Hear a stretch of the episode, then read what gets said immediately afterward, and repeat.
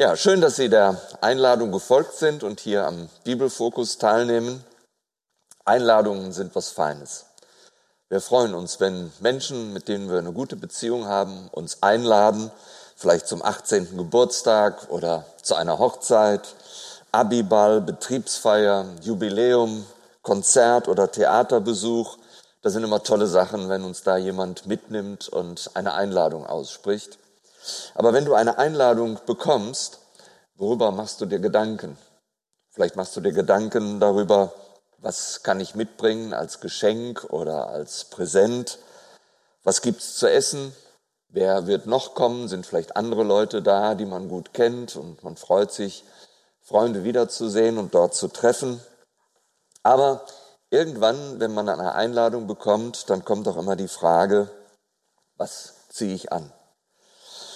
Das Aussehen, ganz wichtige Frage. Schließlich will man kleidungstechnisch nicht vollkommen daneben liegen und äh, völlig falsch auflaufen bei der Feier. Und dann kommt schnell die Frage nach dem Dresscode für die Veranstaltung. Dresscode, das ist die Kleiderordnung für private, gesellschaftliche, kulturelle Anlässe. Was wird vom Gastgeber erwartet? Was ist dem Anlass angemessen und entsprechend? Ist ein formeller oder informeller Kleidungsstil erwünscht? Das sollte unbedingt vorab geklärt werden, wenn es nicht für beide Seiten peinlich werden soll. Manchmal steht der Dresscode hilfreich bereits auf der Einladung vermerkt, um so einen Fauxpas dann zu vermeiden, damit eben nicht beide Seiten beschämt werden. Ich möchte heute Morgen mit euch nachdenken über den Dresscode für Kinder Gottes. Denn ich wurde daran erinnert, als ich im Brief an die Kolosser unterwegs war. Da spricht der Apostel Paulus im dritten Kapitel über stilvolle und stilgerechte Christen. Paulus benutzt und verfolgt das Bild vom An- und Ausziehen, beziehungsweise vom An- und Ablegen passender und unpassende Eigenschaften und Gewohnheiten in unserem Leben.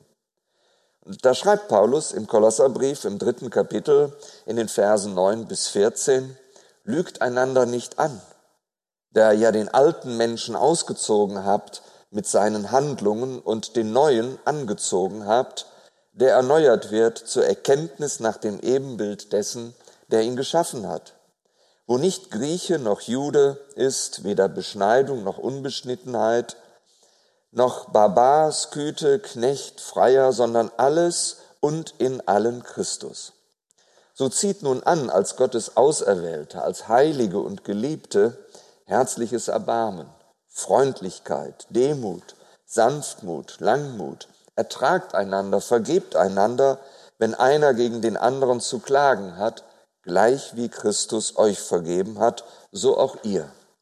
Über dies alles aber zieht die Liebe an, die das Band der Vollkommenheit ist. Paulus richtet seine Worte zweifellos an Kinder Gottes. Sie sind Gottes Auserwählte, Heilige, Geliebte. Ehemals, so heißt es hier, waren sie Griechen, Juden, Barbaren, Nomaden, Sklaven und Freie, aber nun sind sie vereinigt im Glauben an den Herrn Jesus Christus. Als Griechen, als Juden, als Barbaren, Nomaden mit ihrer Vergangenheit mögen sie sich völlig unterschiedlich gekleidet haben. Jedoch für Christen gibt es jetzt einen neuen, verbindlichen Dresscode. Das ist Gottes Kleiderordnung. Und in Kolossen auf, die Gott gefallen und die deshalb jedem Christen gut stehen, egal was unser Hintergrund, unsere Kultur ist. Als Gottes Auserwählte, Heilige und Geliebte, wie Paulus uns hier bezeichnet, sollten wir uns entsprechend verhalten und auftreten. Wer sollte dafür unser Vorbild sein? Der Jesus sollte unser Modell sein. Paulus schreibt, herzliches Erbarmen, Freundlichkeit, Demut, Sanftmut, Langmut, ertragend, wenn einer gegen den anderen zu klagen hat. Und hier muss man unterstreichen, gleich wie Christus. Also der Jesus ist unser Vorbild im stilvollen, stilgerechten Auftreten, so wie er aufgetreten ist, wie er sich verhalten hat. wie wir den Herrn Jesus beobachten und sehen im Umgang mit Menschen, Freunden wie Gegnern gegenüber. Wir machen uns alle viele Gedanken über unser äußeres Erscheinungsbild. Wir achten sorgfältig auf die Frisur, auf das Make-up, auf unsere Kleidung, aber wir sollten uns mindestens in gleicher Weise so viele Gedanken machen über unser inneres Aussehen. Paulus schließt seinen Dresscode mit der Aufforderung ab, über dies alles aber ziehet die Liebe an, die das Band der Vollkommenheit ist.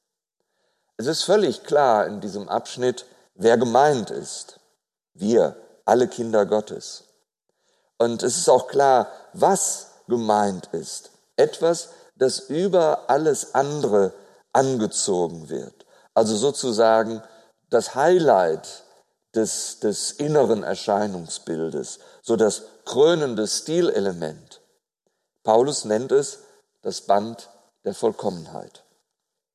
Er sagt, das Wichtigste von allem ist die Liebe, die wie ein Band alles umschließt und vollkommen macht. Paulus sagt hier, die Liebe ist ein schönes, ein schmückendes Band, das alles zusammenhält, ziert und hervorhebt. Sie wirkt wie ein, ein stärkender Gürtel, der allem Sitz und Halt verleiht. Bereits im Kapitel vorher, im Kolosserbrief, im zweiten Kapitel, Vers 19, benutzt Paulus genau dasselbe Wort und meint unterstützende und zusammenhaltende Bänder. Da spricht er ja von der Gemeinde, wie wir miteinander wirken und wie wir einander brauchen.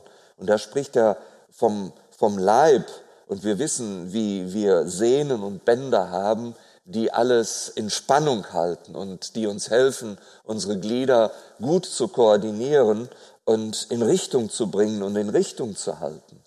Und das ist das gleiche Wort, was Paulus im zweiten Kapitel meint und denkt an unseren Körper, die Bänder, die alles stramm halten und die alles äh, ordnen und beweglich machen. Und das gleiche dann in Kapitel 3, wenn er sagt, die Liebe ist das Band, das alles vollkommen macht, das alles stützt, hält, in Bewegung hält, straff hält und äh, zielgerichtet hält. Die Liebe gibt allem Guten den entscheidenden Schliff. Liebe ist sozusagen die Krönung. Gottes Geliebte, das sind wir, du und ich, wir als Kinder Gottes, sollen am Gürtel oder am Band der Liebe erkannt werden. Das ist unser verbindendes und einendes Identitätsmerkmal. Die Liebe, hat der Jesus einmal gesagt, sei das Markenzeichen seiner Jünger. Und dann verstehen wir, weshalb Paulus sagt, wir brauchen Erbarmen, Freundlichkeit, Demut, Sanftmut, Langmut, Bereitschaft zu tragen und zu ertragen. Aber das Ganze muss verbunden sein und getragen sein und unterstützt werden von der Liebe. Die Liebe, die zieht an und die sollen wir anziehen. Es geht hier um eine anziehende Liebe, die göttlich ist. Es geht ja hier nicht um Freundschaft, um Sympathie oder Erotik. Die Rede äh, ist ja von der Agape, der göttlichen Liebe, der selbstlosen Liebe. Sie behandelt und sie handelt nicht nach menschlichen Maßstäben wie Sympathie, Gegenleistung, Vorteil oder meiner persönlichen Werteinschätzung. Die Liebe Gottes kümmert sich hingebungsvoll, aufopfernd und ausdauernd um das auch gefühlt, aus meiner Sicht gefühlt, subjektiv gefühlt, nicht liebenswerte. Sie hat immer das Beste für das Gegenüber im Sinn. Es geht also nicht um Romantik, Kribbeln oder Flugzeuge im Bauch oder Achterbahn der Gefühle, sondern es geht um eine Willensentscheidung. Zieht die Liebe an, heißt es hier. Und damit meint Paulus auch eine bewusste Entscheidung. So wie wir uns am Morgen, wenn wir uns äh, anziehen für den Tag oder wenn wir uns für einen bestimmten Anlass im Laufe des Tages umziehen, wir ja überlegen und eine bewusste Entscheidung treffen. Wir schauen uns an, wie ist das Wetter, wie sind die Gegebenheiten und dementsprechend kleiden wir uns. Das ist also eine bewusste Entscheidung. Ich mache einen Griff in den Kleiderschrank, nachdem ich überlegt habe und eine Entscheidung getroffen habe. Und manchmal entscheiden wir uns auch um. Wir denken, ach, das passt eigentlich doch nicht zum Anlass oder das ist vielleicht doch nicht so ähm, wetterbedingt die Kleidung, die ich brauche. Und dann entscheiden wir um. Aber es hat etwas mit Überlegung und Willen zu tun. Und Paulus sagt, zieht die Liebe an, also eine bewusste Entscheidung. Liebe ist kein Gefühl. Die Liebe Gottes, die Liebe, zu der wir aufgefordert werden, ist kein Gefühl, sondern eine Willensentscheidung. Ich darf den Herrn Jesus bitten, dass er mir das Wollen und das Vollbringen zur aufrichtigen Liebe schenkt. Zieht die Liebe an, also die göttliche Liebe. Zieht die Liebe an in einer bewussten Entscheidung, nicht nur aufgrund des Gefühls. Und zieht die Liebe an täglich. Das soll ein, ein täglicher Akt sein. Die Liebe gibt allen anderen guten Eigenschaften die notwendige Lebendigkeit, die Kraft, die Ausstrahlung und die Wärme. Wir erinnern uns an 1. Korinther 13, an das Loblied der Liebe.